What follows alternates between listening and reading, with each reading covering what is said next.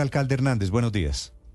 Muy buenos días, doctor Néstor Morales, a la mesa de trabajo y a todos eh, la audiencia de la emisora. Alcalde, el embalse San Rafael usted lo tiene ahí en la punta del municipio. ¿Por qué está la situación tan crítica que llegan al racionamiento de agua?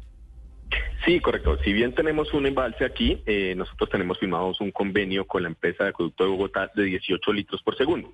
Esa es una parte de los, del agua que se utiliza para el casco urbano del municipio de La Calera.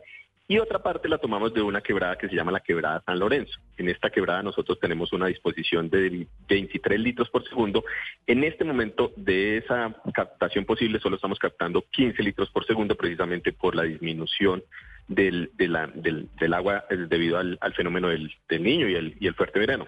Esa reducción en la, en la captación de agua nos no nos ha permitido que podamos llegar a todo el casco del municipio de La Calera por, por bajo presión de la red. Y nos lleva a tomar la medida de por tres días a la semana, eh, digamos en, en, en, dos jornadas, en dos sesiones, unas en la mañana y en la, otros en la tarde, de tener que recortar el suministro del agua en ¿Y cómo, cómo van a ser alcalde con el, tuli, con el turismo, con el muy nutrido turismo eh, que va o que pasa por la calera?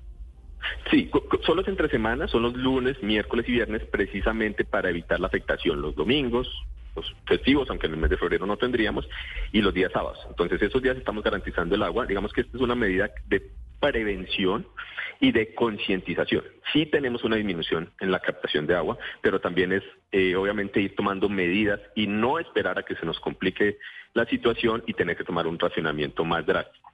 Entonces, por eso se ha tomado esa medida, que si bien hay unos hechos reales, un, unos evaluaciones de caudal que nos llevan a tomar medidas, también obviamente lo que estamos es tratando de concientizar a la comunidad de la necesidad de ahorrar agua. Estamos en el mes de febrero, Ayer entiendo que en Bogotá llovió, la calera durante todo el mes de enero no hubo un solo día de lluvia. ¿Ayer no llovió, no llovió en la calera? No, estando aquí al ladito de Bogotá, no, no tuvimos ese preciado líquido cayendo en nuestro territorio. Eh, y, nos, y nos manifiestan las autoridades nacionales que febrero va a ser el mes más fuerte de verano eh, dentro del fenómeno del niño. Entonces, por eso esta es una medida de prevención para obviamente ir siendo conscientes y ojalá no tengamos que tomar medidas más fuertes más adelante. Ah, alcalde, además de estos racionamientos, ¿habrá otro tipo de sanciones para las personas que malgasten agua? No sé, el que lave el carro cada ocho días o el que se ponga a lavar la fachada de la casa de pronto sin tanta necesidad.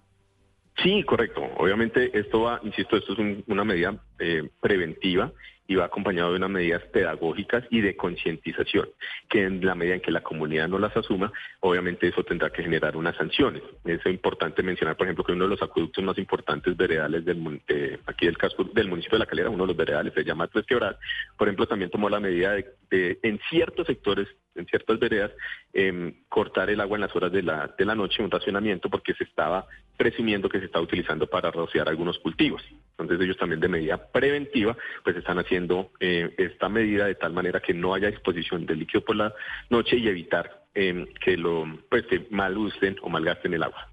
Este racionamiento de la calera lo que nos indica es, si no cuidamos el agua, vamos a terminar allá todos, no un municipio de, de Colombia. Señor alcalde Hernández, gracias por acompañarnos esta mañana. No, a ustedes. Muchas gracias por la por la entrevista, por el espacio y por ayudarnos a concientizar a la comunidad del uso pues, racional del agua en estos días.